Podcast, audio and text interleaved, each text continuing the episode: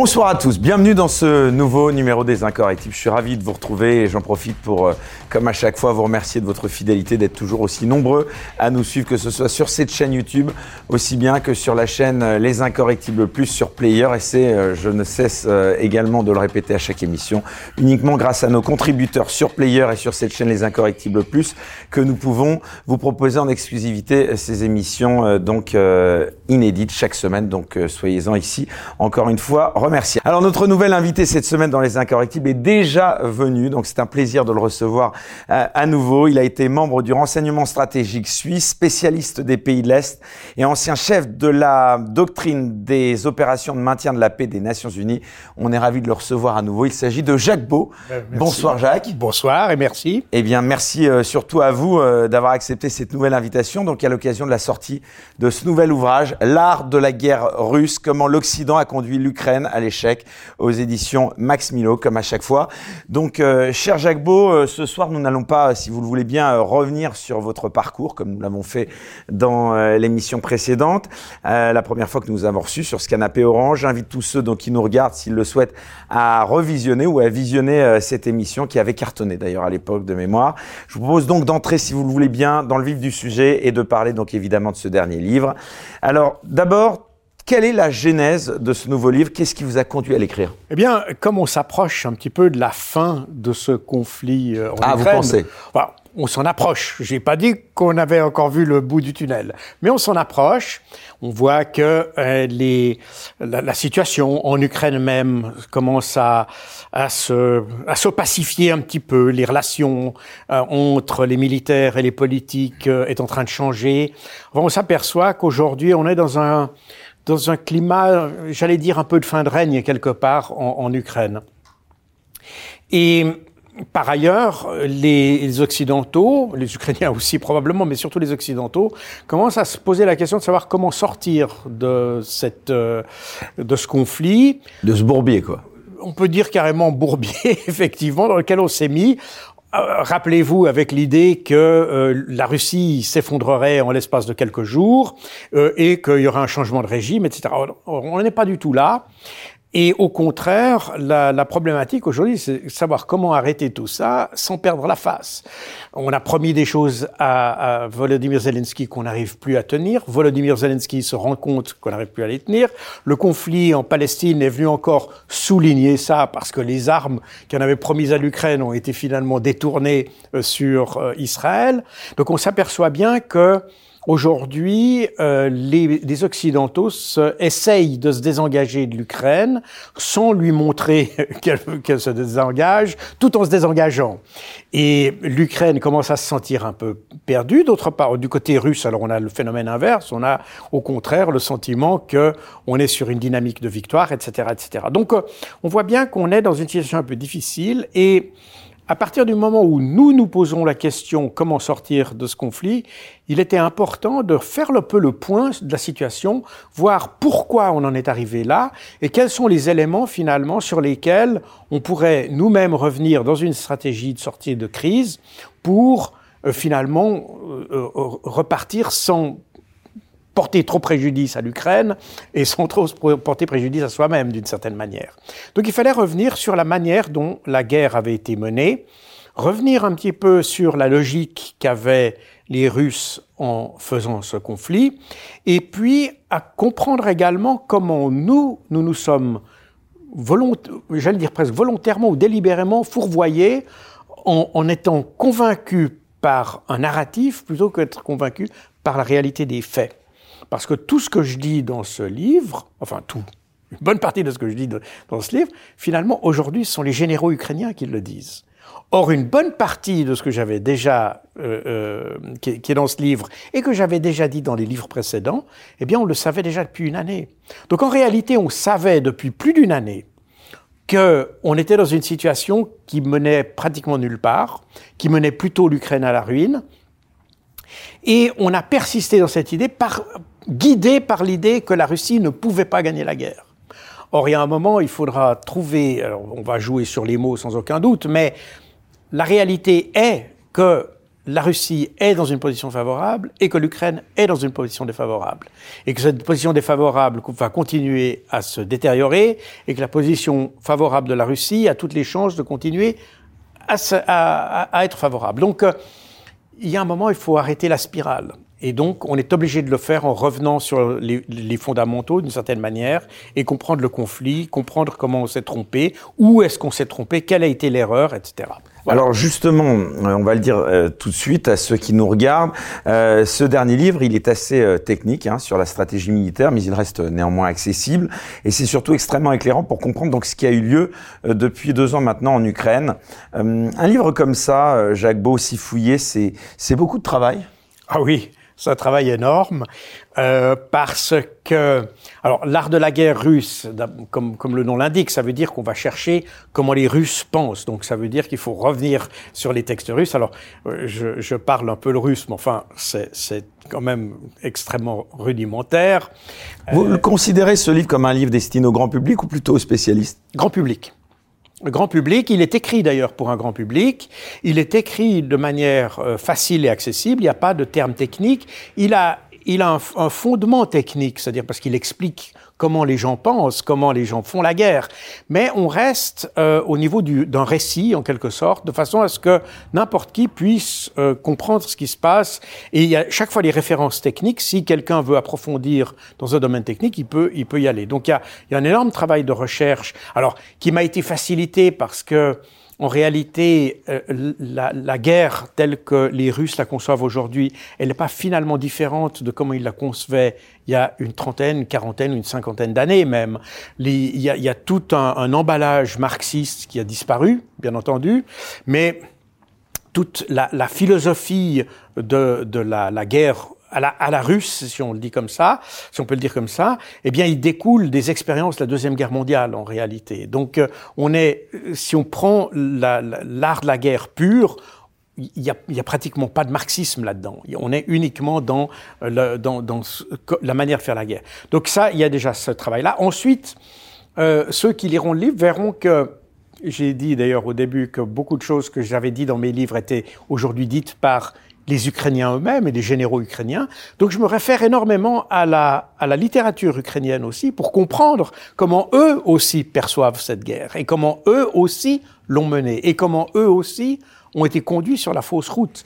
Parce que euh, ce qui est intéressant à constater, c'est que les, la presse ukrainienne, et on retrouve d'ailleurs le même phénomène aujourd'hui à propos du conflit en Palestine d'ailleurs. Quand vous lisez la presse israélienne, elle est beaucoup plus large, beaucoup plus ouverte, beaucoup plus analytique, beaucoup plus critique que la presse qu'on a ici, euh, typiquement en France on pourrait dire en Suisse et en Belgique pour la, la, la partie francophone de l'Europe, on est, on est ici beaucoup plus restrictif en fait.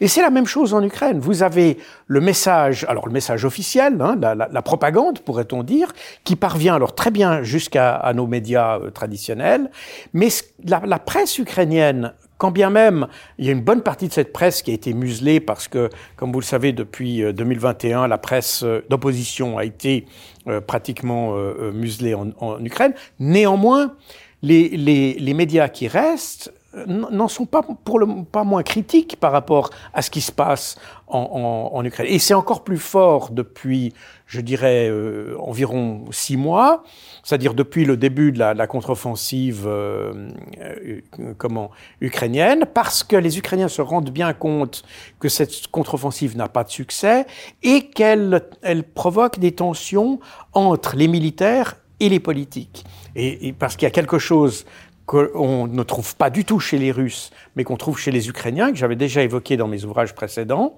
c'est que Zelensky a très bien compris que la clé d'une éventuelle victoire ukrainienne résidait dans l'appui qu'il avait des Occidentaux. Or cet appui, c'est un appui qui ne peut être que guidé par la politique. Et donc, l'importance du message politique est pour Zelensky essentielle. C'est la raison pour laquelle il a voulu à tout prix, par exemple, tenir dans Bakhmut. Il fallait pas laisser, il fallait pas laisser les Russes prendre un mètre carré. Alors que les militaires, eux, voient la réalité du terrain. Et eux, pour eux, c'est pas la politique qui compte, c'est la réalité du terrain. Et typiquement, je reviens sur Barmouth, vous aviez à cette époque-là, et je l'ai évoqué dans mes ouvrages précédents d'ailleurs, une opposition entre le commandant en chef des forces ukrainiennes, le, général Zaloujny, et Zelensky. Zelensky qui voulait montrer aux Européens qu'on n'allait pas lâcher un mètre pour les, Russes. Et puis le militaire qui dit ça n'a pas de sens, il faut pas perdre des vies humaines, il faut se retirer, se regrouper et contre-attaquer. C'est comme ça que réfléchit un militaire. Et, on a retrouvé exactement la même discussion d'ailleurs tout au long de la contre-offensive. C'était jusqu'au point où d'ailleurs Zelensky a ordonné aux troupes d'avancer de 500 mètres par jour. Alors, on est d'ailleurs dans, des, ça, rappelle ce qu'on avait déjà eu pendant la Première Guerre mondiale, on donne des ordres comme ça qui, qui ont aucune euh, comment dire, cohérence avec la réalité du terrain. Quand vous ordonnez aux gens d'avancer de 500 mètres, c'est un peu comme si vous dites, si vous voulez pas avancer, c'est que, que, vous êtes des fainéants. La réalité, elle n'est pas, elle est pas celle-là. Les, les, militaires ukrainiens se donnent certainement beaucoup de peine, et s'ils peuvent pas avancer, c'est parce qu'il y a un adversaire en face. C'est pas parce qu'ils ne veulent pas avancer. Donc, euh, on voit bien le, le, le hiatus qu'il y a entre le discours politique et la réalité que les militaires devant la, les, comment, les, laquelle les militaires font face. Et c'est d'ailleurs aujourd'hui, et, vraiment ces jours, c'est la, la, problématique euh, qu'on trouve en, à Kiev même, de savoir, on a une lutte de pouvoir, littéralement, entre les militaires et Zelensky. Et on, bon, on va voir encore comment tout ça évolue, mais euh, on, on, sent très bien qu'on est dans ce, dans ce hiatus-là. Donc, euh, c'est un peu ça que j'ai voulu mettre en évidence dans cet ouvrage, et je me suis beaucoup inspiré, pour revenir à la question du travail que ça donne, il fallait donc creuser toutes les, les, les sources ukrainiennes, et c'est ce que j'ai fait aussi. Et ce livre est en gros, plus que les précédents, basé sur les sources ukrainiennes, des sources russes, parce que il faut l'art de la guerre, la, la description, c'est les manuels en quelque sorte. Là, on est obligé quand même de les prendre chez les Russes, pas les prendre ailleurs. Et puis, euh, naturellement, la, ce qui est intéressant aussi, c'est de voir euh, et là, je reviens un peu sur la presse américaine, qui est une, une énorme source d'information, beaucoup plus que la source, euh, la, la, presse européenne, euh, qui qui a une capacité d'analyse quand même qui va beaucoup plus loin que la capacité analytique de, nos journalistes. Et donc on a, on a comme ça un panorama assez complet de, de cette situation en Ukraine qui est, que j'ai essayé de faire la plus objective possible. Alors, dans le climat qu'on a aujourd'hui à propos, on est, quand on dit objectif, c'est automatiquement pro-russe. Bah c'est pour ça, j'allais vous demander justement, on va rentrer évidemment dans le détail, vous n'avez pas peur d'être qualifié encore quand on voit le titre de votre ouvrage de, de pro-russe et tout ce qui s'ensuit? Alors, il y a, au tout début de la, la crise ukrainienne, il y a un journaliste d'un grand journal français ici à Paris, à qui je parlais au téléphone, et il m'a dit, vous savez, dans notre, notre rédaction nous interdit de dire la vérité parce que ça montrerait qu'on soutient Poutine. Incroyable. On nous interdit d'écrire la vérité parce que ça montrerait qu'on soutient Poutine. Ça en dit long. Hein. C'est alors c'est ce qu'il m'a dit mot pour mot. Et ça montre effectivement que dès que vous êtes, vous essayez d'être objectif et que vous avez quelque chose qui puisse indiquer que on s'est trompé quelque part, ou bien que les Russes ont l'avantage, etc., on vous dit, bah, vous êtes un agent de Poutine, etc., etc. Non, la réalité, elle est plus complexe que ça. Euh, et, c'est là qu'il faut faire la distinction entre le travail d'analyse, et moi, comme vous l'avez rappelé d'ailleurs euh, en, en, introduction, euh, mon, mon, background, comme on dit en français, est, un, est, est, un, est, finalement le renseignement. Le renseignement, il s'embarrasse pas de politique. Le renseignement, il, il essaye d'analyser les choses d'après les faits et de présenter les choses telles qu'elles sont. À partir de là, c'est à vous d'interpréter en fonction de votre, votre sensibilité politique ou autre, de voir ce que vous prenez ou ce que vous prenez pas. Mais le travail, c'est d'arriver avec les faits. Et c'est ce que j'ai essayé de faire là. Il se trouve que après euh, quatre livres et euh, deux ans de, guerre en Ukraine, eh bien, euh, mon approche finalement s'est avérée correcte, et qu'en réalité, les faits me donnent raison, qu'aujourd'hui, les les politiques et les, les, les, Ukrainiens racontent la même chose que ce que j'avais déjà dit il y a, euh, il y a une année ou deux ans, euh, une année et demie. Et, et les Occidentaux s'aperçoivent aussi, parce que malgré tout, vous pouvez prendre le problème dans le sens que vous voulez, vous apercevez qu'on est dans une impasse. Et, et, que cette impasse, en réalité, on aurait pu l'éviter, etc., etc., etc. Donc, euh, on, on, peut dire que je suis euh, poutiniste ou je sais pas quoi. Je pense que ceux qui disent ça euh, font un, euh, un, déficit analytique quelque part, parce que euh, dans une guerre, ben, c'est pas la question d'être pour ou, ou, l'un ou l'autre. On raconte simplement des faits. C'est d'ailleurs ce qu'il y a dans ce livre. Et qu'il s'agit pas ici, aujourd'hui, de toute façon, euh, qu'on soit pour ou contre Poutine, j'allais presque dire, c'est eux qui tiennent le couteau par le manche, à la fois sur le terrain et probablement aussi, si on considère les options politiques qui pourraient se dégager de ce conflit, on s'aperçoit que ça va inévitablement passer par les, fourches, les fourches de, de la Russie, d'une certaine manière. Donc, euh, ça sert à rien d'essayer de, de, se créer un, un, monde parallèle. La réalité, elle est ce qu'elle est. Si on n'avait pas voulu que la Russie gagne, alors il aurait, il aurait fallu s'y prendre très différemment dès le début, dès le début, mais c'est pas ce qu'on a fait. Et donc, voilà, on est dans cette situation aujourd'hui. Alors, dans votre livre, Jacques Beau, vous commencez par nous rappeler les principes de l'art militaire. Est-ce que vous pouvez justement nous les redonner pour permettre à ceux qui nous regardent de mieux comprendre ce qui va suivre? Alors, simplement, j'ai voulu revenir sur la manière dont la Russie euh, comprend la guerre. Et ce qui est intéressant, ce qui est important là-dedans, c'est que... Est-ce qu'on peut vraiment considérer que la guerre est un art? Parce que euh, quel est le point commun entre art et guerre? Bon, on a toujours parlé de l'art de la guerre. Euh, oui, c'est quand même un art parce que, d'une certaine manière, aussi bon, on tire quand même un peu les.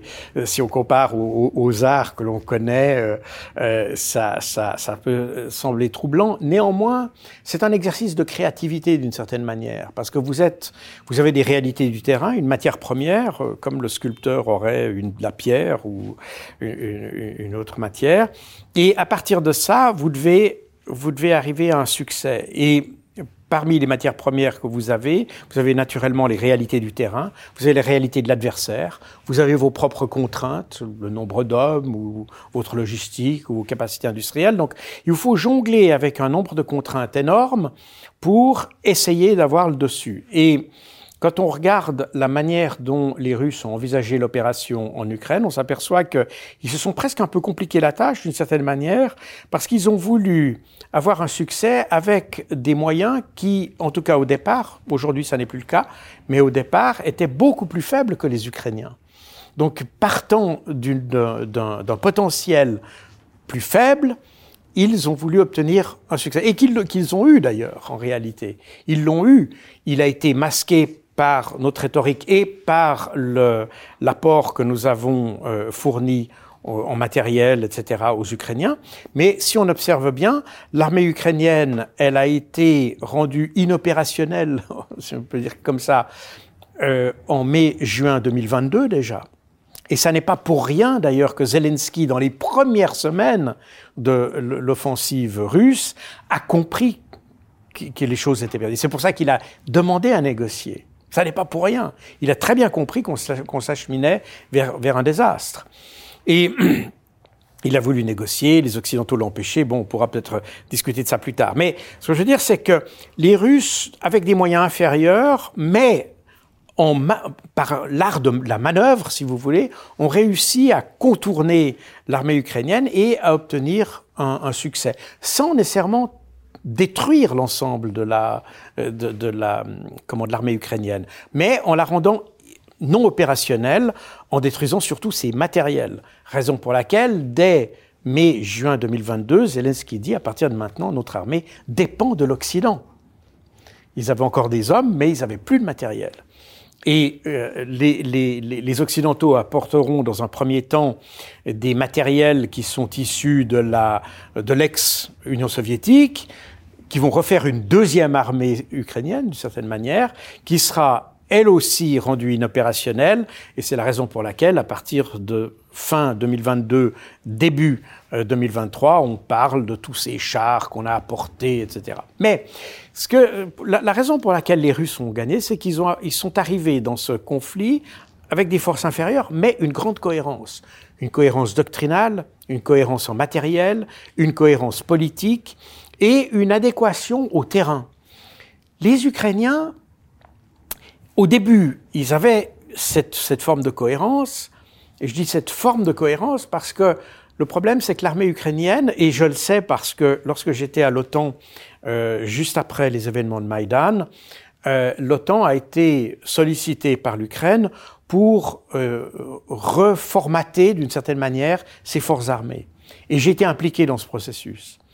Et on, a très bien vu à cette occasion que on passait d'une armée ukrainienne qui venait du finalement des doctrines et des pratiques de l'ex-Union soviétique dans une armée qui était beaucoup plus otanienne. Donc on est à cheval sur deux doctrines, si je peux dire ça comme ça. Et ce processus a continué et, et en fait, la, la faiblesse de l'armée ukrainienne dès 2022 résulte en grande partie de ça. C'est-à-dire que vous pouvez pas travailler avec des gens qui, ont, qui sont formés à l'ancienne et des, des, nouveaux, des jeunes qui sont formés, et, et vous, vous, êtes à cheval sur deux doctrines. Donc déjà, il y a ça. Et puis on a trouvé le même phénomène avec les matériels. Les matériels russes, alors ils ont les qualités et les défauts qu'on qu leur connaît, mais ils sont, ils s'inscrivent dans une cohérence de conduite, dans une, une cohérence j'allais dire techniques ou technologiques même, ils peuvent être connectés ensemble, etc., etc. Alors que les matériels qu'on a fournis à l'Ukraine, qui étaient souvent des matériels qui dataient d'il y a 30 ou 40 ans, ils ne pouvaient pas entrer dans cette, dans cette cohérence. Il a fallu fabriquer, on a fait du patchwork d'une certaine manière. Et la grande force des, des Russes, ça a été d'avoir ce, cette cohérence. Et personne n'a vu ça en Occident parce qu'on a dit les Russes sont des nuls, etc. Et d'une certaine manière, on a facilité le travail des Russes euh, aussi en ayant ce, ce, ce logiciel-là. Pourquoi? Parce que bah, à la guerre, n'importe qui sait, le pire, la pire erreur que vous puissiez faire, c'est de considérer que votre ennemi est plus faible que le vous. Sous-estimer. Se sous-estimer. La plus grande erreur que vous puissiez faire. Or, les Russes n'ont pas eu besoin de faire ça, ils n'ont pas eu besoin de dire non, mais nous, on est inoffensifs, etc. C'est nous qui avons fait ce travail pour eux. Et c'est là où vous comprenez que les gens qui, critiquent une approche plus objective des choses, en réalité, sont presque les artisans de la défaite ukrainienne, parce qu'on s'est convaincu nous-mêmes qu'on avait affaire à des, à des Russes qui étaient incapables, qui étaient sous-armés, sous-équipés, etc. Et d'ailleurs, ce qui est intéressant, je le cite d'ailleurs dans mon ouvrage, vous avez des militaires euh, ukrainiens qui ont, qui ont dit exactement ça à, à, dans des grands magazines euh, comme El País, euh, le Washington Post, etc., qui ont, qui ont été interviewés hein, et qui ont, qui ont dit nous, quand on, est, on nous envoyait au front, on pensait que tout allait être très facile parce que les Russes n'avaient pas de munitions, ils étaient mal commandés, ils allaient avoir peur de nous, on est les meilleurs, on est l'OTAN, on a tout ça. Et il m'a dit, les, les, soldats disaient, c'est exactement l'inverse qu'il y a. C'est nous qui n'avons pas de munitions, c'est nous qui sommes mal commandés, etc., etc. Donc, euh, on, on s'aperçoit que nous nous sommes intoxiqués nous-mêmes avec un narratif. On a intoxiqué d'une certaine manière les Ukrainiens, et on a, par ce fait, on n'a pas seulement contribué à la, déception d'une certaine manière des soldats ukrainiens, mais on a contribué aussi au manque de confiance des soldats ukrainiens. Parce que du coup, les gars disent, mais on nous a raconté quoi? Et c'est pour ça qu'aujourd'hui, vous avez l'armée ukrainienne qui essaye de recruter des gens, vous avez qui essaye de rameuter d'ailleurs tous les tous ceux qui se sont expatriés, qui sont venus réfugier ici, et qui, voyant la situation, n'ont aucune intention d'aller euh, euh, à l'aide de leur, de leur pays parce qu'ils n'ont pas confiance. N'est-ce pas? On leur a raconté des histoires et aujourd'hui cette confiance est rompue. D'ailleurs, euh, euh, j'ai été moi-même interpellé euh, récemment à, à, à, Bruxelles par un jeune Ukrainien qui, qui est un réfugié et qui m'a remercié pour le travail que je faisais. Il m'a dit merci, parce qu'en réalité, nous, on a une vision complètement fausse de ce qui se passe, et heureusement que vous nous donnez une vraie image de ce qui se passe en, Ukraine. Et donc, euh, c'est un gars qui venait d'Odessa, qui était donc réfugié à Bruxelles. Donc, ça veut dire que ce qu'on imagine être un discours euh, favorable à Zelensky, favorable à tout ça, en réalité, il est, il, est probablement favorable euh, dans, dans nos mots, mais quand ces mots arrivent en Ukraine, ils se confrontent à la réalité et les, gens comprennent que ce que nous racontons ne colle pas avec la réalité. Et c'est même, c'est pas seulement un problème de psychologie collective ou un problème sociologique, c'est aussi un problème militaire. Les, et je le cite aussi dans mon ouvrage, les soldats que nous avons formés, parce qu'il y a un certain nombre de soldats qui ont été formés notamment en vue de la contre-offensive, étaient formés en Occident, en Grande-Bretagne, en France, en, Allemagne et ailleurs. Ces soldats sont, disaient à, certains, à, des journalistes occidentaux, ils ont dit en, fait, on a été formés pour la mauvaise guerre. On a été formés pour une guerre de gens qui ne savent pas du tout ce qui se passe en Ukraine. Alors, moi, je ne doute pas que les militaires qu'on a, qu'on a utilisés ici euh, pour former ces Ukrainiens étaient sans doute des militaires compétents. Mais ils n'ont pas réalisé que la guerre qu'ils s'imaginaient ici en Occident est totalement différente de la guerre qui se déroule en Ukraine. De nouveau, on s'est laissé influencer par notre propre narratif. Et on a, on a tout fait, c'est pour ça que le sous-titre euh, de mon livre est comment l'Occident a conduit l'Ukraine vers l'échec. Je n'ai pas parlé de défaite, parce que défaite est un terme euh, qui, mériterait d'être défini et puis d'être voir peut-être dans un contexte plus, formel. Et puis, c'est des choses qu'on verra peut-être venir ces prochains mois.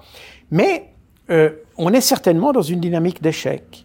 Et ça, c'est le, discours occidental, notre, notre conviction d'une réalité qui n'était pas la bonne réalité, qui a conduit les Ukrainiens à taper à côté de la cible. Ce travail d'analyse de la stratégie militaire de chaque camp, vous êtes le, seul à l'avoir fait? Alors, euh, je pense qu'il n'y a pas beaucoup de gens qui l'ont fait, disons ça comme ça. Euh, il y, a, y, a, des, aux États-Unis, il y a des gens qui ont essayé de faire ça. Parmi tous les généraux de plateau là sur LCI, il y en a, il y en a pas un seul qui est capable de le faire. Hein. Il y en a un d'après vous. Alors, bon, si, si vous me prenez des exemples aussi faciles. Voilà, je le reconnais. voilà. On va dans la facilité. Des experts euh, de plateau, comme on dit, trouvent grâce à vos yeux? Très peu. Très peu. Très peu, pour plusieurs raisons. Vous, vous, expliquez qu'on continue à leur accorder du crédit, justement, alors parce que, justement, c'est le narratif. sont trompés quasiment sur tout. Ben, absolument sur tout. Et c'est le, le, de nouveau le, problème, c'est que nous attachons de l'importance plus au narratif qu'au fait. Et ce qui, ce qui était important pour nous, et on le voit très bien d'ailleurs, vous le voyez très bien dans le paysage médiatique où on interdit à certains de s'exprimer, on n'autorise qu'une forme de discours. Vous avez d'ailleurs exactement le phénomène qui se, qui se passe pour la Palestine et qui est en train de porter préjudice à Israël d'ailleurs, on le constate. Donc on a exactement la même dynamique qui se passe à quelques mois d'intervalle. C'est assez, assez intéressant de l'observer.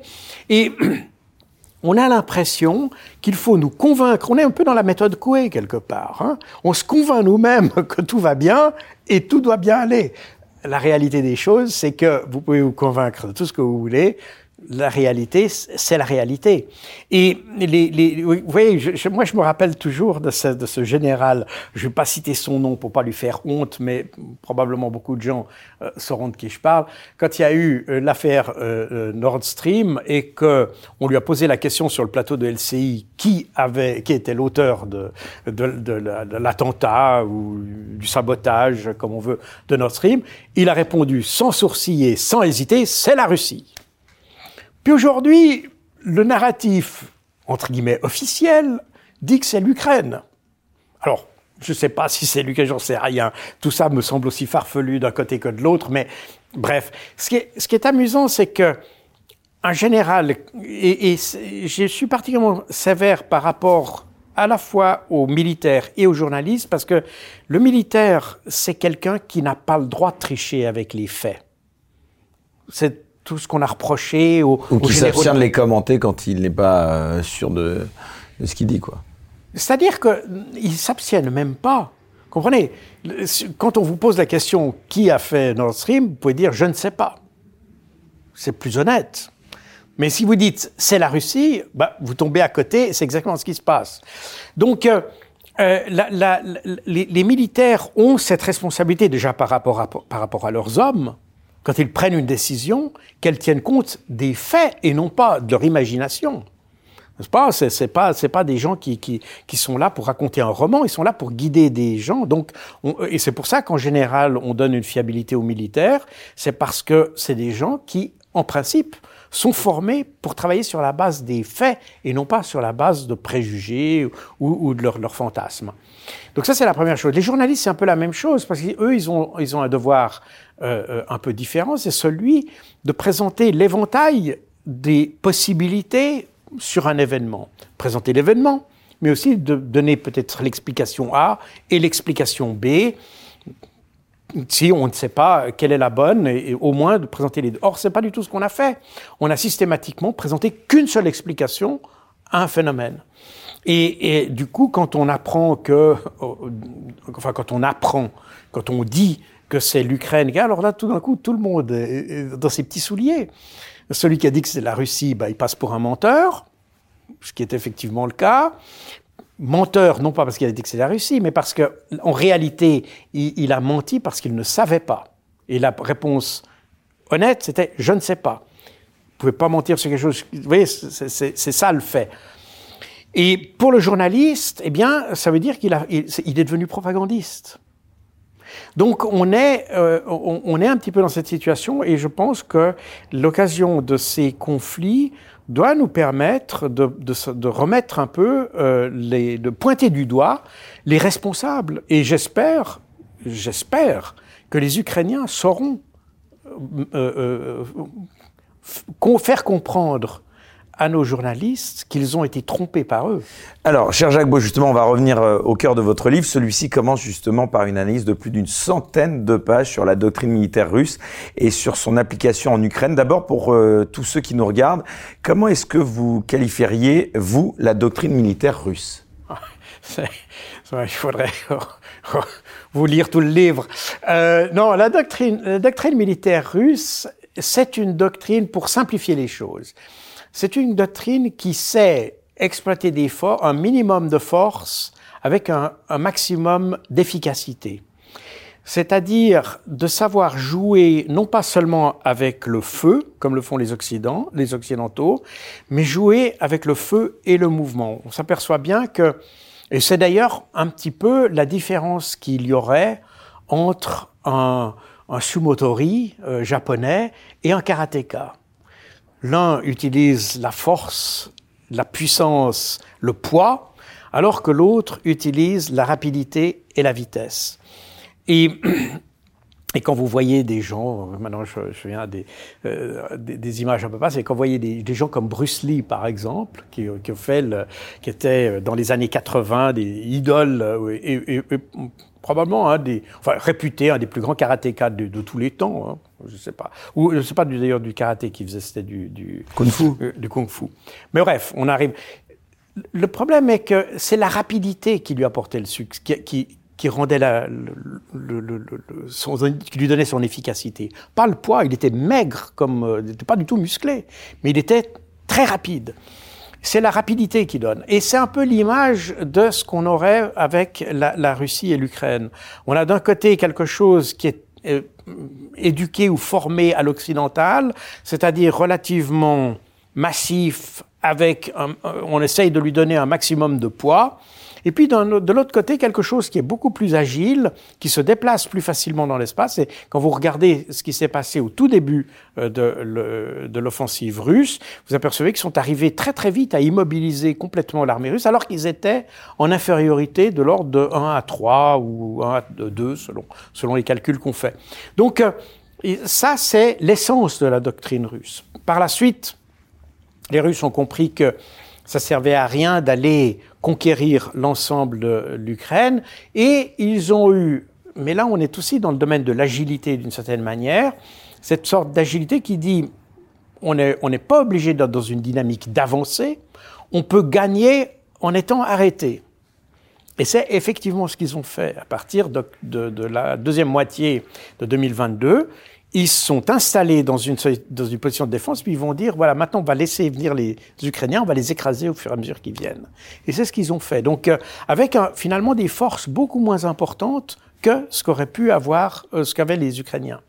Donc, euh, on a euh, cette notion d'agilité, de combinaison. le, succès est le résultat d'une combinaison de facteurs. Ils ont un regard plus holistique sur la, guerre. On le voit d'ailleurs pas seulement au niveau du champ de bataille, on le voit dans leur perception de la guerre. Les, les Russes et on, témoin en est d'ailleurs l'économie russe, qui aujourd'hui montre une croissance de 3,5%, alors que les économies occidentales qui appuyaient l'Ukraine, etc., qui avaient mis toutes ces sanctions sur la Russie, se trouvent aujourd'hui en situation difficile. Pourquoi? Parce que dans la réflexion russe, c'est pas simplement ce qui se passe sur le champ de bataille qui est important, c'est l'ensemble de ce qui se passe un peu partout. Par exemple, le fait de préserver un certain bien-être de la population russe faisait partie du calcul.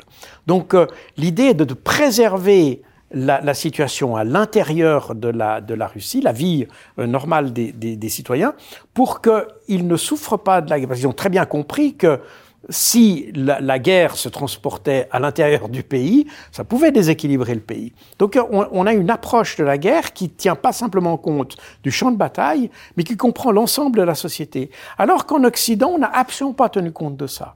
Donc on a, on, a pris des sanctions contre la Russie parce que le but, c'était de faire tomber Vladimir Poutine sans penser qu'en même temps, on allait se tirer nous-mêmes des balles dans le pied. Ça, c'est, une c'est un problème que les Russes n'auraient jamais fait. Et d'ailleurs, on a très bien vu que pendant euh, toute cette, euh, la durée de ce conflit, et puis toutes ces sanctions, puisqu'on est aujourd'hui au 37, au 17e, oh, pardon, qu'est-ce que je raconte, au 13e euh, paquet de sanctions qui, qui, est appliqué à la Russie, les Russes n'ont pas, n'ont pas joué ce jeu-là. Ils ne sont pas entrés dans cette dynamique d'échange de sanctions. Parce qu'ils savent que la sanction, finalement, ça vous pénalise aussi. Donc il y a un calcul beaucoup plus fin, quelque part, qui est peut-être, quand, on le regarde de loin, on se dira, mais ils n'ont pas rendu tous les coups qu'on leur a donnés. Mais peut-être parce qu'ils se sont dit, si on, si on passe notre temps à rendre les coups, on va se faire mal à nous aussi. C'est pas, c'est pas intéressant. Il vaut mieux qu'on se concentre sur le champ de bataille et qu'on préserve nos arrières. Voilà. ils n'ont pas rendu coup, coup, sur coup toutes les sanctions qui ont été faites, parce qu'ils ont très bien vu que les sanctions euh, que les Occidentaux ont, prises, d'abord elles sont retournées contre les Occidentaux eux-mêmes, et les Russes l'avaient déjà dit au moment où les sanctions été prises. Mais en plus de ça, ils ont vu aussi ces sanctions, ils ont essayé de comprendre ces sanctions comme une opportunité pour améliorer eux-mêmes leur capacité industrielle. Et c'est pas pour rien s'il y, y a de la croissance aujourd'hui, parce qu'ils ont compris, autrefois, il était peut-être plus euh, avantageux euh, ou plus compétitif d'acheter des services ou des biens euh, en, Europe parce qu'ils existaient. Mais à partir du moment où ils n'existent plus, alors autant les faire soi-même et en faire commerce après. C'est d'ailleurs après les premières sanctions qui ont été prises contre la Russie en 2014, c'est ce qui s'est fait avec le blé. Le blé, à l'époque, la Russie était importatrice de blé. Et quand on lui a mis un embargo sur les céréales, ben, ils se sont dit, bon, ben, puisqu'on nous les goûte, on va les produire nous-mêmes. Maintenant, c'est le premier exportateur de, céréales. Donc, euh, euh, on s'aperçoit bien que la, réflexion, euh, la réflexion russe est vraiment très holistique, comprend tous les éléments qui affectent la guerre, dans les deux sens, c'est-à-dire dans le sens offensif, c'est-à-dire qu'est-ce que nous pouvons, comment pouvons-nous profiter de, de, de, de la, la, manière de faire la guerre pour nous, pour nous développer, mais aussi comment protéger ce qui doit être protégé, c'est-à-dire la société civile, et nous concentrer uniquement sur le champ de bataille. Et effectivement, on s'aperçoit que cette approche, en définitive, est beaucoup plus payante. Dans votre livre, vous distinguez euh, doctrine, stratégie et tactique. Est-ce que vous pouvez nous rappeler justement euh, les principaux éléments de cette euh, distinction? Oui. Alors, la, la, doctrine, en deux mots, la doctrine, c'est le fait de mettre en cohérence tous les moyens que vous avez. Donc c'est d'une manière générale vous assurer que quand vous, quand vous, vous, vous, achetez un char de combat ou un avion de combat, par exemple, il, il soit bien euh, conçu pour l'objectif que, que, vous vous êtes euh, formulé, en l'occurrence la défense du pays. c'est un aspect particulier qu'en Occident on a un peu perdu de vue parce que la, la défense nationale, telle qu'on l'a conçue ces 30 dernières années en Europe, elle était plus dirigée sur la défense du pays en Europe. Tout d'un coup, on, a imaginé que notre défense nationale commençait à l'Hindoukouche, n'est-ce pas, en Afghanistan et ailleurs. Donc on a conçu des équipements qui, étaient pour ces théâtres d'opération, mais qui sur le théâtre d'opération occidental sont plus valables. Donc les Russes ont une doctrine qui est assez simple on ne va pas se battre à l'extérieur, on se bat sur le sol national, et il nous faut une doctrine pour défendre le sol national. Donc ça veut dire que tout ce qu'on fait, tout ce qu'on, la formation des gens, les équipements qu'on achète, tout ça va dans cette même direction. Ça, c'est en gros la doctrine. La stratégie, c'est un peu différent. La stratégie, c'est de dire, maintenant, on veut faire cette guerre en ayant un objectif, et la stratégie, c'est comment est-ce que je veux atteindre cet objectif. Il y a plusieurs manières de l'atteindre, savoir quelle est la, stratégie la plus, la plus économique, la plus efficace, la plus, etc. On peut trouver différentes manières d'avoir, mais ça, c'est la même chose euh, aujourd'hui. Euh, euh, si vous voulez vous acheter une voiture, il y a peut-être plusieurs stratégies de financement. L'objectif, c'est acheter la voiture. La stratégie, c'est comment vous y arrivez. Est-ce que vous avez des économies? Est-ce que vous allez taper le copain? Ou est-ce que vous allez demander un crédit Voilà, ça, c'est des stratégies. Euh, c'est la manière dont vous, atteignez l'objectif. Souvent, euh, dans les médias, on mélange un peu toutes ces notions, etc. Chez les Russes, ça a un sens très précis. Et quand on, on voit la manière dont ils ont euh, conduit la guerre, on s'aperçoit que depuis le 24 février, il y a une approche extrêmement cohérente euh, de, depuis euh, février 2022 jusqu'à aujourd'hui. Alors que les Occidentaux ont de nouveau, ils n'ont pas travaillé avec la réalité des faits, ils ont, ils ont travaillé avec la manière dont ils s'imaginaient la guerre. Donc les faits sont par moments, et ça s'est passé très rapidement, hein, euh, dès le mois de mars, lorsque Zelensky demande, constate qu'il va perdre, donc il, il, demande à négocier avec les Russes. Ensuite, quand il a perdu son armée, ensuite, etc. Chaque fois, les, les Ukrainiens doivent réajuster leur, leur stratégie parce que ils, ils s'imaginent d'aller dans une direction, puis cette direction fonctionne pas, donc ils doivent rediriger le truc, etc., etc. Et les Occidentaux ont suivi derrière. Résultat, on a une stratégie qui est totalement décousue et qu'on a de la peine à suivre d'ailleurs chez les, chez les Ukrainiens. Aujourd'hui, ils ont, ils ont admis par exemple qu'ils devaient faire la défensive comme le font les Russes. Bon, alors ils vont s'enterrer et puis on va se trouver dans une situation un peu semblable à, à celle qu'on avait à la guerre de 14-18. Mais pendant, il a fallu très longtemps pour qu'ils arrivent à cette stratégie-là. Et ils la font un peu par dépit parce que la stratégie initiale, c'était de reconquérir le terrain. Ensuite, ça a été d'aller se battre. Maintenant, il y a aussi l'idée qu'on pourrait se battre en Russie, puisque Zelensky a défini six régions de la Russie comme étant des zones ukrainiennes ou historiquement ukrainiennes. Donc, on a l'impression qu'il y a une stratégie qui va se dégager de là, d'aller se battre en Russie plutôt peut-être par des mouvements de résistance ou de la guérilla ou du terrorisme, que sais-je. Donc on est chaque fois dans des changements de stratégie qui rendent finalement la conduite à peu près impossible.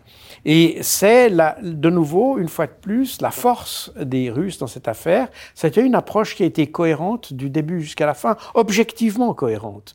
Que on peut déplorer, pas déplorer, être d'accord, pas d'accord. Le fait est qu'elle a été parfaitement cohérente, les matériels, les, les, doctrines d'emploi, euh, la formation des gens, tout ça a été dans, dans une sorte de, de continuité stratégique pratiquement linéaire qui fait qu'aujourd'hui, ils ont plus de succès que nous. Et il y a enfin la tactique. Alors la tactique, là, on est dans le domaine du, on est au niveau du terrain. C'est de savoir comment on va euh, contourner la colline et comment on va euh, contourner l'adversaire, etc. Là, on est dans une sorte de mini-stratégie, en quelque sorte. Là, on est dans le domaine de, de la tactique.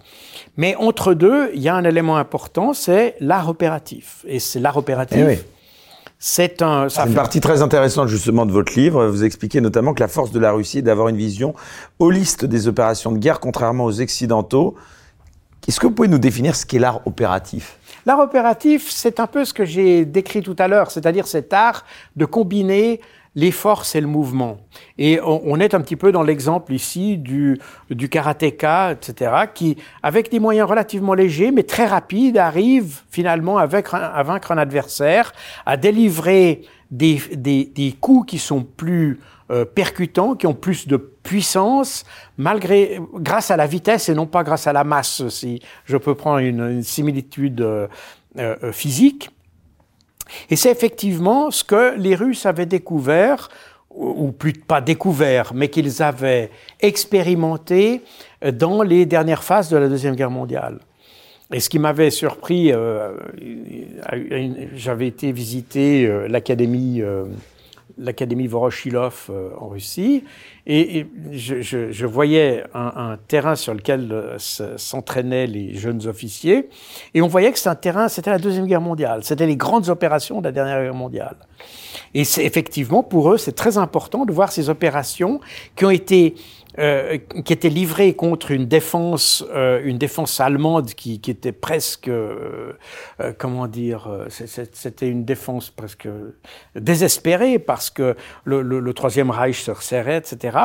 Et ils avaient plus beaucoup de moyens, tandis que les Russes avaient, ces, enfin les Soviétiques à l'époque, avaient ces moyens de pouvoir contourner, de pouvoir bouger, jouer avec le feu, le mouvement, etc. Et les, Allemands étaient perdus dans cette affaire, dépassés par la, rapidité avec laquelle les opérations se déroulaient. Ils étaient encerclés avant même d'avoir pu euh, se déplacer. Et les Russes ont très bien compris ces, ces leçons. Et aujourd'hui, c'est la manière dont il, dont il mène ses opérations.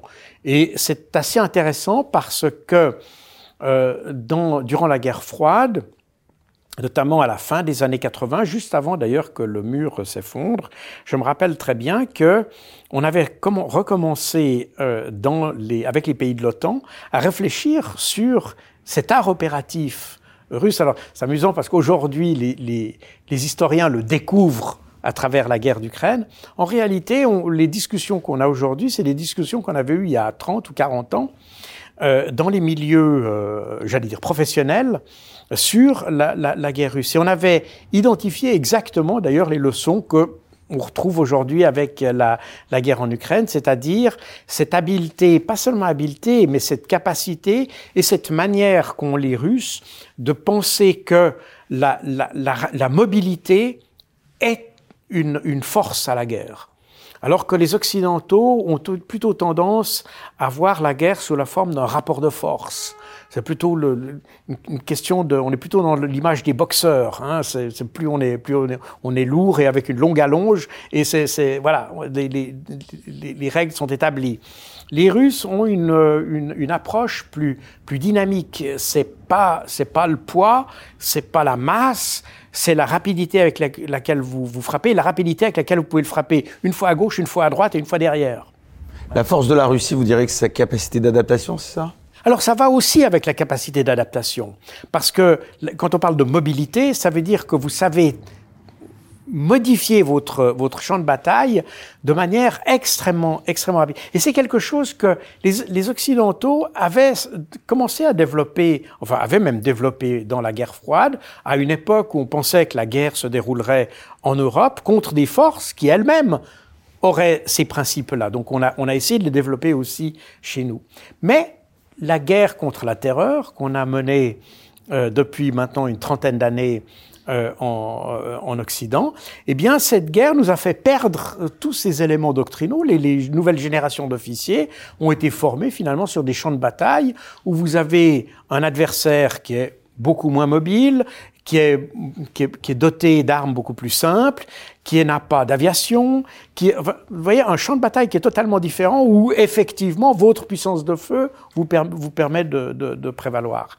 Et donc, on, on, on s'aperçoit que les Ukrainiens qui ont été formés par les Occidentaux ont été formés pour une guerre qui n'était pas effectivement pas celle qu'ils menaient contre la Russie. Vous direz que les, les Russes sont meilleurs en opération euh, dite défensive ou offensive euh, je pense que si on regarde la manière dont ils ont mené l'opération offensive au tout début de, de, la, de leur opération, euh, si on l'analyse correctement et sans, sans préjugés, on s'aperçoit qu'elle était remarquablement bien menée. Et quand on regarde les opérations défensives qu'il mène depuis la, la, deuxième moitié de 2022, euh, avec cette fameuse ligne Sourovikine que j'ai expliquée d'ailleurs, j'ai montré comment elle se décomposait euh, dans, la, dans le livre, eh bien on s'aperçoit qu'ils savent aussi bien passer de l'un à l'autre, mais de nouveau, ils ont mis en application les expériences de euh, leur guerre, de leur deuxième guerre mondiale. Euh, les, Occidentaux, on n'a on jamais eu le besoin de faire ça. D'ailleurs, même pendant la guerre, la deuxième guerre mondiale, on n'a pas vraiment passé par toutes ces phases-là. Et on a eu, euh, même pendant la deuxième guerre mondiale, les Allemands étaient beaucoup moins avaient beaucoup moins envie de se battre contre les alliés occidentaux que contre les soviétiques. Ils avaient beaucoup plus peur des soviétiques. Donc on, s'est trouvé, les, Russes ont été formés à la dure, si on peut dire ça comme ça, durant la Deuxième Guerre mondiale. Ils ont su en tirer les, les conséquences. Et ce qui est intéressant aussi, c'est qu'ils ne se sont pas, ils ont été, ils ont été engagés en Afghanistan euh, durant, durant une dizaine d'années. Et les leçons qu'ils en ont tirées, ils ont su en tirer des leçons pertinentes pour la défense de leur pays. Ça, c'est aussi très intéressant. La, la, la, on a tiré, nous, comme leçon de, nos, de nos guerres au Moyen-Orient, etc., on a tiré la leçon d'avoir euh, une logistique plus légère, on a, on a essayé, on a amélioré les armes, on a, on a vu ça sous un angle plus technologique. Les Russes ont tiré de la guerre en Afghanistan des enseignements au niveau de la manière de conduire la guerre. Ils ont compris qu'ils avaient, il leur manquait en Afghanistan, et ça ils l'ont compris très vite dans les deux premières années de leur présence, ils ont compris qu'il leur manquait la flexibilité pour être avec un adversaire qui lui-même était extrêmement mobile. Et ils ont essayé, à partir de, cette, de ces leçons-là, de repenser, de se dire il faut, quand on arrive sur un champ de bataille, il faut repenser les conditions du champ de bataille. Il ne faut pas essayer de, de, s'enfermer dans des schémas. Il faut repenser le truc. Et ils ont, c'est ce qu'ils ont fait en Afghanistan d'ailleurs. Quand on dit que l'Afghanistan a été un échec, je pense qu'on se trompe un petit peu. Les deux premières années de la présence soviétique ont été un échec, mais ils ont su très rapidement restructurer leurs forces et en faire un succès d'une certaine manière. Et ils ont les leçons qu'ils ont apprises là au niveau de la conduite des opérations, ils ont su les inclure. Alors la, la, la guerre, euh, en, leur guerre d'Afghanistan s'est terminée en 89, donc ils ont eu quand même une trentaine d'années pour peaufiner ça. Et aujourd'hui, on voit très bien dans la conduite des opérations on, constate qu'ils ont tiré les leçons dans la manière de conduire, c'est-à-dire dans la philosophie dans laquelle on doit approcher le champ de bataille, c'est-à-dire avec un esprit ouvert, pas en essayant d'imaginer l'ennemi de, de nouveau. On ne doit pas s'imaginer l'ennemi tel qu'on pense qu'il est, mais vraiment s'adapter à la réalité du terrain. Et de là vient la notion d'adaptabilité que vous avez évoquée déjà. Et vous diriez à l'inverse que les Occidentaux ne sont pas inspirés des guerres précédentes, même si euh, aucune guerre n'est vraiment comparable. Est-ce que les Occidentaux, ils ont tiré des leçons des guerres euh, précédentes? Alors, le, problème des Occidentaux, c'est que d'abord, il y, a, une, sorte de, de paradoxe en Europe. C'est que on, s'est aperçu qu'on avait, par exemple, plus euh, une industrie de défense développée, des, petites, des armées qui étaient euh, insuffisamment euh, grandes, etc. Mais la logique avec laquelle nous avons réfléchi en Occident, c'était la logique d'un continent qui était en paix, d'une certaine manière. À la fin de la guerre froide, on s'est dit, il n'y a plus de guerre.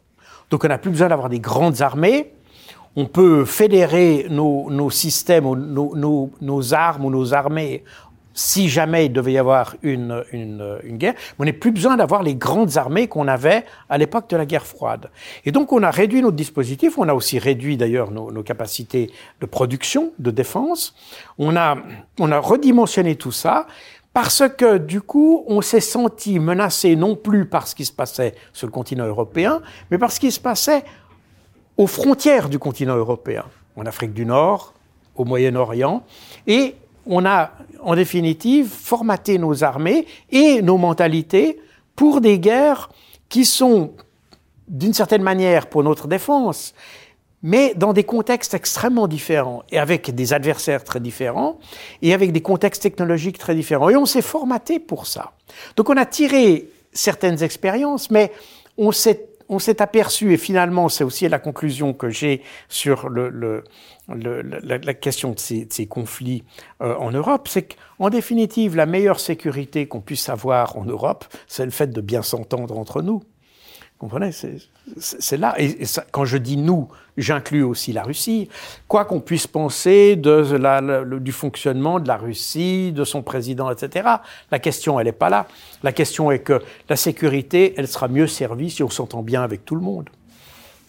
On, théoriquement, on ne devrait pas avoir besoin de faire la guerre, n'est-ce pas?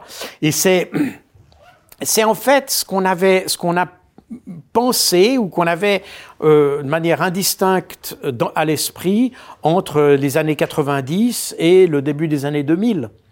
Et puis après, ben on, a, on a fait des guerres ailleurs, et puis on s'est formaté, on s'est calé sur ces expériences-là. Mais aujourd'hui, elles sont plus adaptées si on devait affronter la Russie, parce qu'elle, elle est toujours restée très cohérente avec son objectif d'une défense qui était nationale, du, du sol national.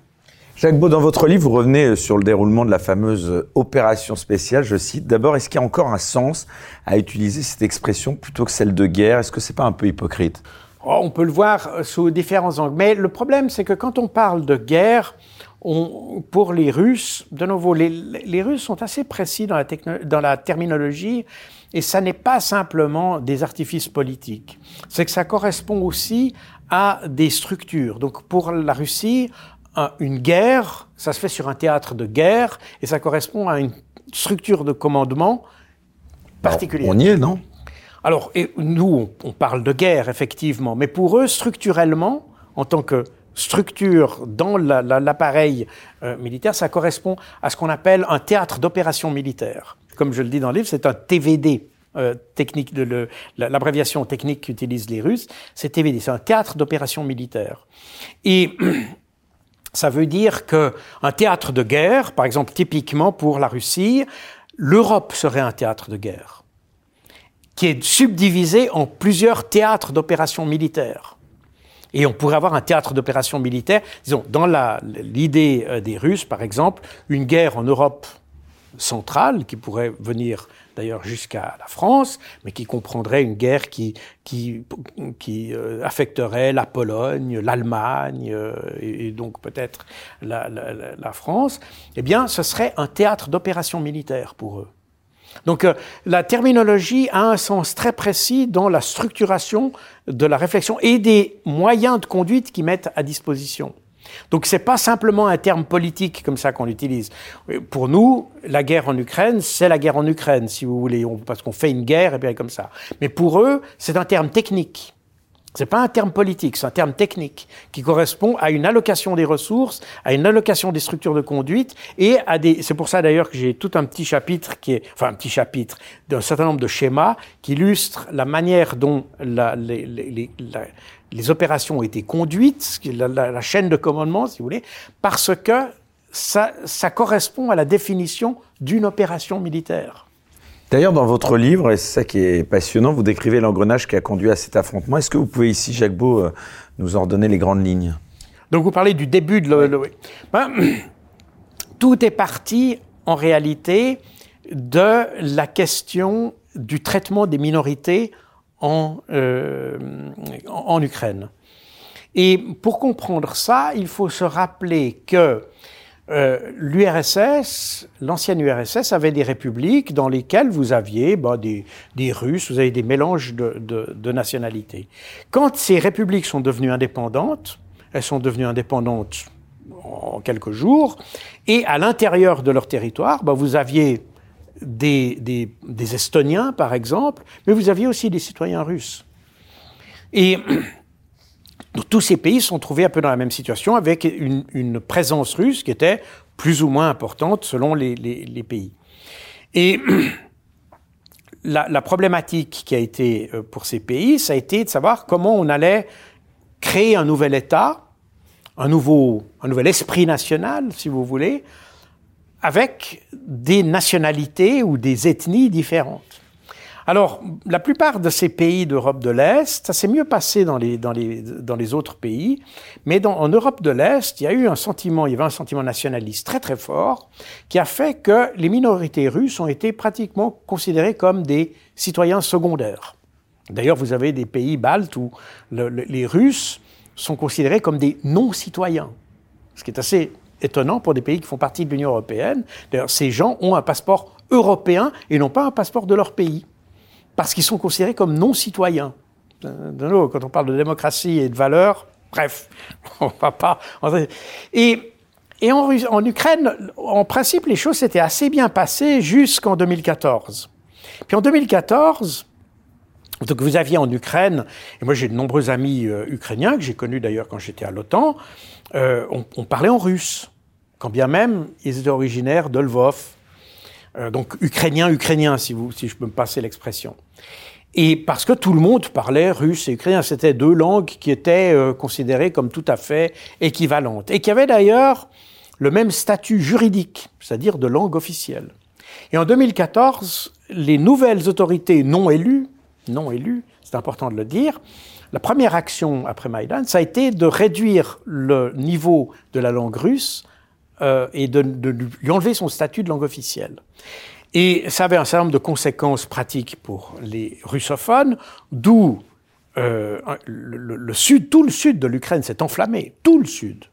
Et, pratiquement, euh, vous pouvez, ça va même plus loin que tout ce qui est aujourd'hui euh, par la Russie, ça comprend aussi les régions d'Odessa, etc. Vous avez eu partout des, sortes de révolutions. Il y a eu des républiques populaires qui ont été créées, la, République populaire d'Odessa, la République populaire de Dniepropetrovsk, la République populaire, alors celles qui sont restées, c'est celles de Lugansk et de Donetsk, mais il y a eu celle de Kherson, il y a eu celle de Kharkov, etc. Donc euh, on était vraiment dans un dans une dynamique totalement révolutionnaire qui a été fortement et violemment réprimée, non pas par l'armée ukrainienne, parce que l'armée ukrainienne était composée de ces minorités, et puis les soldats ukrainiens ne voulaient pas se battre contre d'autres russophones. Euh, typiquement, quand on parle de la Crimée, euh, vous aviez euh, les, 22 000 soldats ukrainiens qui étaient, qui étaient, qui étaient stationnés en, en, Crimée au moment où il y a eu ces révoltes. De ces 22 000 soldats, 20 000 ont passé du côté russe du jour au lendemain. Ils ont arraché leurs insignes et ils ont passé du côté russe. Et euh, tout ça, ça n'est pas de la littérature russe, c'est des, Ukrainiens à l'époque qui l'ont constaté et qui l'ont dit d'ailleurs à la télévision. Je cite dans, mon ouvrage d'ailleurs euh, des, députés qui, qui, se, euh, qui s'offusquaient du fait que les militaires ukrainiens étaient passés du côté russe. Bref. donc, pour compenser ce, cette, euh, ces défaillances, si vous voulez, ou cette, absence de volonté de l'armée ukrainienne d'aller se battre contre leurs propres euh, frères, si je peux dire ça comme ça, eh bien, on a créé, on a mis sur pied ces fameuses unités paramilitaires, en partie néo-nazis, ultranationalistes, enfin, on peut trouver différents, euh, adjectifs pour les qualifier, qui sont mm, plus valables pour certains que pour d'autres, enfin bref, on ne pas entrer dans les détails ici. Toujours est-il que ce sont ces unités-là qui se sont alors taillées une réputation terrible de, brutalité et, qui, ont d'ailleurs accompli plusieurs massacres. Donc, on est dans cette dynamique-là. Et cette dynamique, elle a été renforcée en 2021 par l'adoption par le Parlement, euh, la Rada euh, ukrainienne, d'une loi qui donne des droits différents aux citoyens ou aux, aux habitants de l'Ukraine, si je peux dire ça comme ça, il y a des droits différents selon leur origine ethnique. Donc on est dans le cas des lois de Nuremberg de 1935 en Allemagne, hein, où, selon votre origine ethnique, vous avez des droits différents. La, la, la, version ukrainienne est moins brutale que la version nazie euh, euh, du Troisième Reich, mais c'est le même esprit, c'est-à-dire que euh, vous avez des droits, non pas parce que vous êtes citoyen d'un pays, mais vous, êtes, vous avez des droits en fonction de votre origine ethnique. Non pas en fonction de ce que vous faites, mais de ce que vous êtes. Donc on est dans une dynamique très particulière. Et ça, là, on est en juillet 2021. Et c'est à cette époque-là, d'ailleurs, que Zelensky, enfin un peu avant, puisque on parle du 24 mars 2021, Zelensky avait émis un décret pour la reprise de la Crimée. Et c'est pour ça que dès avril 2021, l'armée ukrainienne se prépare à une offensive contre le Donbass et contre la Crimée. Et c'est pour préempter, pour employer un, néologisme, euh, un anglicisme plus exactement, c'est pour préempter cette, cette offensive qui était en train de commencer, que les Russes sont intervenus en toute urgence en Ukraine euh, en, le 24 février 2022. Donc, tout le problème, c'est que nos médias ont évidemment occulté cette partie-là du, de la genèse du conflit, si vous voulez. On a, on a, on a focalisé sur euh, les, fantasmes de Vladimir Poutine, d'ailleurs sans savoir si c'était vraiment ses fantasmes. On lui a attribué euh, le fantasme de reconstituer euh, l'Union soviétique, etc. Et d'ailleurs ça, ça ressort aujourd'hui parce qu'on on vient nous dire que si on n'aide pas l'Ukraine, l'armée rouge va se trouver chez nous. J'entends pas beaucoup de sens, mais bref, apparemment, euh, ça fonctionne chez les politiciens, mais on dira, les politiciens ne sont pas toujours ceux qui ont plus de bon sens. Mais bon. Euh, donc, euh, ça, c'est la, mécanique générale de ce qui s'est passé avant le 24 février 2022. Et puis, si on s'approche un petit peu, on, fait un effet de loupe sur les, vraiment les, les, les jours qui ont précédé euh, l'intervention russe, on s'aperçoit que les Russes ont essayé de se mettre dans un contexte juridique qui leur, finalement, qui leur facilite la tâche. C'est-à-dire que ils ont, ce qu'ils avaient refusé jusqu'alors, euh, ils, ont reconnu l'indépendance des deux républiques du Donbass, et euh, quand je dis république, je devrais dire les, les, les partis de république, parce que... C'était ça l'objectif principal des Russes, de Poutine, vous pensez? Non, l'objectif principal, c'était de préserver la, la, la, population civile contre l'offensive, euh, l'offensive ukrainienne. Ça, c'était l'objectif. Mais il s'est dit, et de nouveau, on est là dans l'art de la guerre russe l'art de la guerre, c'est que quand vous avez un succès euh, tactique, vous allez pouvoir l'utiliser à un niveau plus élevé. Quand vous avez un succès opératif, vous l'utilisez au niveau stratégique. Quand vous avez un succès stratégique, vous l'utilisez au niveau politique. En, gros, c'est ça. Vous créez toujours les conditions qui vous donnent le succès pour un niveau supérieur. Vous ne vous battez pas simplement pour gagner. Vous vous battez pour vous mettre dans une position meilleure pour négocier, par exemple. Et c'est effectivement dans cet esprit-là que les Russes sont intervenus, donc primairement, premièrement, pour euh, empêcher que les populations du Donbass se fassent attaquer par l'Ukraine, et ce qu'ils ont réussi d'ailleurs, mais ensuite pour créer les conditions pour que l'Ukraine, finalement, euh, dans un processus de négociation, doive donner un peu plus. Et, il est symptomatique de voir que lorsque, euh, à la mi-mars 2022, Volodymyr Zelensky demande à négocier avec la Russie, il y a la proposition de Zelensky, qui a d'ailleurs été contresignée par la délégation, c'est une, négociation qui s'est faite à Istanbul sous le patronage de M. Erdogan, euh, la proposition de Zelensky comprenait le retrait des forces russes du territoire ukrainien, le statut de la Crimée et des deux républiques du Donbass qui devait être à négocier, et en échange, l'Ukraine acceptait de ne pas entrer dans l'OTAN. Et pour, comme elle ne serait pas dans l'OTAN, avoir des garanties de sécurité qui seraient données par une dizaine de pays, parmi lesquels la Russie. Donc on était exactement dans la cible de ce que les Russes pensaient faire, c'est-à-dire qu'ils voulaient préserver les, les populations de Donbass, ça c'est l'objectif premier, mais dans la foulée, on va se mettre dans une position plus favorable pour pouvoir demander plus, parce que l'histoire de la euh, participation de l'Ukraine à l'OTAN. Et de nouveau, la, question n'est pas toujours l'OTAN comme on l'entend souvent. La question, c'est vraiment la problématique de l'éventualité d'avoir des armes nucléaires déployées en, Ukraine. C'était ça le, le, vrai souci des, des Russes. C'est pas tellement l'OTAN en tant que tel. L'OTAN, ils sont euh, ils côtoient l'OTAN depuis depuis euh, 1949. Donc c'est pas ça le problème en tant que tel. Le vrai problème, c'est que l'OTAN puisse déployer des missiles en, en, Russie, puisque en Ukraine, parce que euh, les Américains se sont dégagés ou désengagés de tous les traités de contrôle des armements nucléaires qui, qui avaient été négociés durant la guerre froide, et que le fait d'être sortis de ces traités leur permet aujourd'hui de déployer des armes en Ukraine, comme ils le font en, Pologne et en Tchéquie.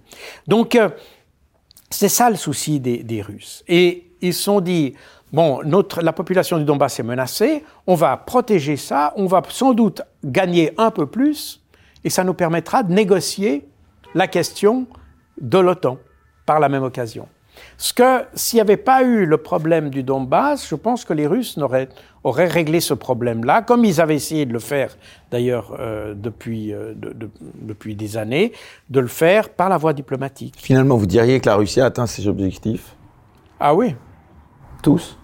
Alors, euh, disons, tous les, tous les objectifs que l'on connaît sont, sont atteints. Maintenant, est-ce que l'appétit vient en mangeant et puis qu'ils ont euh, des ambitions un peu plus grandes. Certains politiciens russes l'ont dit d'ailleurs, d'aller jusqu'à Odessa et de prendre un peu plus, et puis, etc. Alors, ça, je ne je, je peux pas préjuger de ça.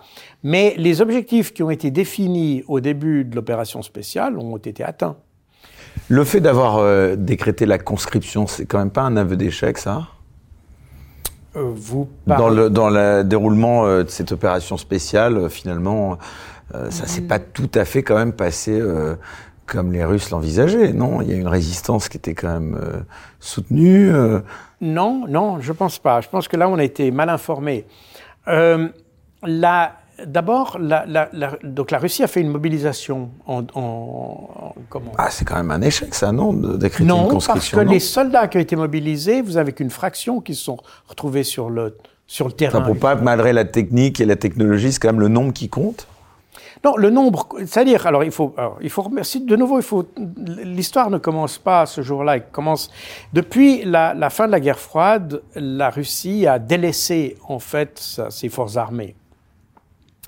Et euh, à l'occasion de la guerre en Ukraine, et à l'occasion aussi, finalement, des déclarations de l'Occident et puis des, des, renforcements qui se sont faits de l'OTAN euh, dans les pays baltes, etc., les Russes se sont dit, finalement, notre armée, et euh, quand vous regardez le budget de la défense russe, vous voyez très bien qu'ils ils ont accordé aucune priorité à ça pendant des années.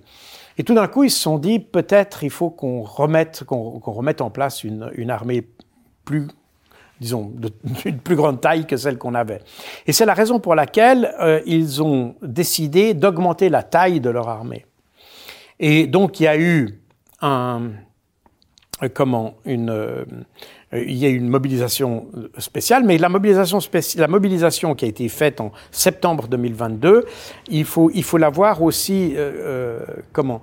C'est-à-dire que quand les, les, l'opération spéciale a été déclenchée en, Ukraine, ça a dégagé une bonne partie des forces qui étaient normalement dévolues à la défense de euh, la Russie, eh bien, ça les a engagés sur un territoire. Donc, il fallait compenser cet élément-là. Mais il y avait aussi d'autres choses, c'est-à-dire qu'ils se sont aperçus que la, les forces armées, ça nécessitait aussi beaucoup plus de logistique, de choses comme ça. Et euh, quand vous regardez la proportion des militaires qui ont été mobilisés, donc il y a 300 000 militaires qui ont été mobilisés en septembre, il y en a très peu qui sont allés sur le champ de bataille en réalité. C'est surtout pour renforcer les, les administrations militaires dans les nouvelles régions, renforcer aussi les capacités, par exemple, euh, c'est l'époque où ils ont recommencé ou commencé plus exactement à, à, renforcer le terrain. Donc il fallait des troupes du génie, il fallait des troupes de... Donc c'est pas nécessairement des combattants dont ils avaient besoin, mais c'était des, des, gens qui assurent l'infrastructure, si vous voulez, de la défense. Donc non, je ne pense pas que ce soit symptomatique d'un... Ils n'ont pas eu besoin de, si vous me passez l'expression, de racler les fonds de tiroir. Et d'ailleurs, ils ont, ils ont euh, au contraire, je dirais que la, la guerre en Ukraine a été euh, une, une, une, forte motivation pour la population. Ils ont, actuellement, ils ont trop de volontaires. Euh, donc, ils ne savent pas quoi faire des volontaires qu'ils ont. Donc, on n'est pas du tout dans la dynamique qu'on retrouve, qu'on a, par exemple, en Ukraine, où on a le phénomène inverse. C'est-à-dire qu'on a euh, utilisé beaucoup de, de, personnel, beaucoup trop d'ailleurs, et probablement pas très bien, ce qui fait qu'il y a beaucoup de pertes. Et aujourd'hui, il faut racler les fonds de tiroir pour avoir des gens qui sont euh, simplement pour les mettre au front. Donc les Russes n'ont pas ce problème-là. Quel bilan vous faites de cette opération spéciale au final, finalement euh? Ben, Il y a plusieurs manières de le voir. Quand on arrive à une situation de conflit ouvert, on est toujours, j'allais dire, philosophiquement ou euh, psychiquement, pas psychiquement, mais philosophiquement, on est dans une situation d'échec d'une certaine manière. Parce que si on en arrive aux mains, ça veut dire que la rationalité euh, et, et, le dialogue n'a pas eu lieu. Donc on est dans une situation d'échec. Seulement, là aussi, il faut relativiser le propos parce que c'est un échec, bien sûr, mais c'est un échec que nous partageons avec les Russes. Parce que on avait une solution politique qui existait, elle était là, elle avait été signée, elle était même devenue résolution des Nations Unies, et en définitive, les Occidentaux ne l'ont pas respectée. Donc oui, la guerre est un échec, mais je pense que, en l'occurrence, euh, ce sont, quand je dis les Occidentaux, c'est les membres du Conseil de sécurité, et c'est euh, la, la, France et l'Allemagne qui étaient les co-signataires de ces accords de Minsk, qui finalement portent un peu le poids de cet échec. Donc il y a un échec de fond, si vous voulez. Sur un plan plus, euh, plus militaire, comme on l'a dit, les Russes ont euh, finalement gagné du territoire, ils ont perdu beaucoup de matériel, ils ont perdu beaucoup de vie, donc c'est des pertes. Donc ces pertes sont des pertes. Je veux dire par là, quand vous quel perdez nombre, quelque chose. Quel nombre Parce que sur les chiffres. Oh, c'est difficile à dire puisqu'il n'y en a pas de, de chiffres euh, officiels, mais dans mon livre, je cite les, les, évaluations qui sont faites par Mediazona et la BBC de Londres, euh, qui se basent sur les observations faites sur les, euh, dans, dans les avis mortuaires et, et tout, tout, ce qui concerne, oui, les, les, les, l'enterrement, etc., des, des, militaires. Et sur cette base-là, ils arrivent à avoir un chiffre. Alors, j'ai pas regardé les derniers chiffres, mais je pense qu'on devrait tourner à un peu moins de 50 000 aujourd'hui, euh, grosso modo, mais euh, c'est vraiment à la louche. Euh, du côté ukrainien, on n'a pas plus de chiffres officiels. Ceci étant, pour revenir sur les pertes russes un moment, les, Russes ont quand même produit à deux reprises des chiffres. Et quand on les compare, les chiffres officiels donnés par les Russes et les chiffres calculés ou observés par Mediazona, on s'aperçoit que Mediazona était très très proche des chiffres officiels. Donc, je pense que Mediazona est une source euh, honnête, disons fiable pour, euh, pour euh, évaluer les pertes. Donc, mettons 50 000 pour les Russes. Du côté ukrainien, on a le même problème que les, les, le gouvernement n'a pas publié. Donc, euh, on en est à, aux évaluations. Et là, alors, on est beaucoup plus euh, euh, le doigt mouillé, enfin, doit être un peu plus mouillé quand même, parce que on a un peu tout et, tout, tout et son contraire qu'on trouve sur les réseaux sociaux. Les L'année passée, je le cite dans mon livre d'ailleurs, un journaliste ukrainien annonçait des pertes. Alors on était, on était à la, grosso à l'été 2023 et il parlait de pertes de plus de 310 000 hommes à ce moment-là, avant la contre-offensive. Et on sait que la contre-offensive a été extrêmement coûteuse pour les Ukrainiens. Donc on peut imaginer qu'on est euh, dans un rapport, dans un rapport de 1 à 10 euh, en concernant les pertes entre Ukrainiens et euh, euh, comment, russes. Ça veut dire, grosso modo, peut-être 400 000, entre 400 et 500 000 pour les Ukrainiens. Je ne sais, je connais pas le chiffre. C'est vraiment, de nouveau, à la louche. Ça semble correspondre avec des indications qu'on a, qui, ont, qui, ont, qui ont exsudé euh, des, des, médias euh, ukrainiens. On doit s'approcher à peu près de ça. Mais on est dans un rapport grosso modo de 1 à 10. Donc on, on une guerre, c'est avant tout ces pertes-là, donc c'est aussi un échec de ce point de vue-là. Militairement, les Russes ont gagné du terrain. Ils ont gagné quand même, je pense, quelque chose que euh, Contrairement à ce qu'on pense, l'acharnement des Occidentaux à vouloir isoler la Russie euh, dès le début du conflit, à vouloir l'isoler politiquement, économiquement, euh, à la mettre euh, un peu au, banc de la société mondiale, si on peut exprimer ça comme ça, en fait, je pense, a eu l'effet contraire. Je pense que les, les, les pays de ce qu'on appelle le reste du monde, c'est-à-dire l'hémisphère sud, s'est senti quelque peu solidaire de ce pays qui était tout d'un coup traité de paria par l'Occident. Euh, alors, ça se rattache à toutes sortes de, euh, comment dire, de, de, de récits euh, nationaux, etc. Et c'est vrai qu'on a des récits nationaux euh, dans le Sud qui sont très occidentaux en ce moment, avec l'anticolonialisme, etc. Mais la, la, dynamique de cette de la volonté d'écarter la Russie à tout prix. Et puis, ce caractère très caricatural d'écarter la Russie. C'est-à-dire qu'on n'a pas simplement fait, on n'a pas simplement voulu l'isoler euh, politiquement, mais on a voulu vraiment isoler le peuple russe, hein, interdire les, des athlètes, interdire des athlètes handicapés, etc. Tout ça, je pense, c'est des choses qui ont desservi l'Occident et qui, à l'inverse, ont renforcé la sympathie ou une certaine empathie vis-à-vis -vis de la Russie. Et il y a aussi un autre facteur qui est, à, prendre en compte. De nouveau, les Russes comprennent la guerre de manière holistique. Quand vous regardez la, les activités diplomatiques de l'Union européenne pendant tout le, le conflit ukrainien, cette diplomatie s'est attachée exclusivement à essayer de rassembler les pays du Sud contre la Russie. Or, la Russie, elle, elle a utilisé sa diplomatie pour, au contraire, essayer de résoudre d'autres problèmes diplomatiques, pas nécessairement liés à l'Ukraine. Et ça a fait une diplomatie beaucoup plus active, beaucoup plus ouverte sur un, très grand nombre de sujets, qui a travaillé main dans la main avec la diplomatie chinoise, par exemple, euh, dans le rapprochement entre l'Iran et l'Arabie saoudite, etc. Donc, et on s'aperçoit aujourd'hui dans le conflit palestinien que la dynamique diplomatique russe eh bien, finalement, place la Russie, quand bien même elle a été, on voulait la mettre à l'écart du reste du monde, eh bien, aujourd'hui, on s'aperçoit que la Russie est, un, est éventuellement un partenaire, ou en tout cas un acteur au contraire, même fiable. Et aujourd'hui, euh, typiquement, vous avez pas beaucoup de dirigeants euh, dans le monde euh, qui peuvent parler le même jour à Netanyahou, à Mahmoud Abbas, à MBS, voyez, et, et, et au, au, au, président iranien.